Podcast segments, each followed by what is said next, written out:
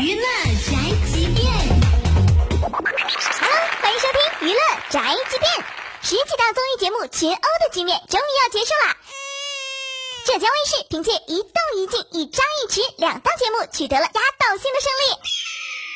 首先，数据上亮瞎眼，《奔跑吧兄弟》第二季平均收视率破四点七，这是一个什么概念呢？当年大火的《爸爸去哪儿》平均收视率也就刚破四。子曰：世界上有两种综艺节目，一种是《奔跑吧兄弟》，一种是其他。爸爸回来了二的收视率比起第一季更是疯涨好几倍，甚至一度将老牌综艺《非诚勿扰》压倒。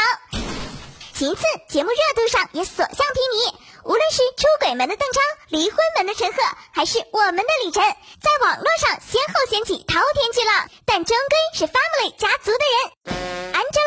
从最初人见人黑的小美女票，经过两季洗礼，已经身兼综艺女神、跨界投资人和小明夫人多个头衔。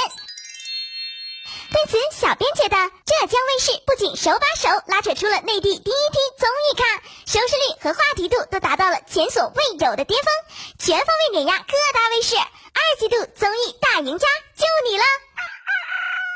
OK，以上内容由大嘴播报，观点与本台无关哦。搜索一零七二，关注电台订阅号，好音乐、好资讯，微信在线收听吧。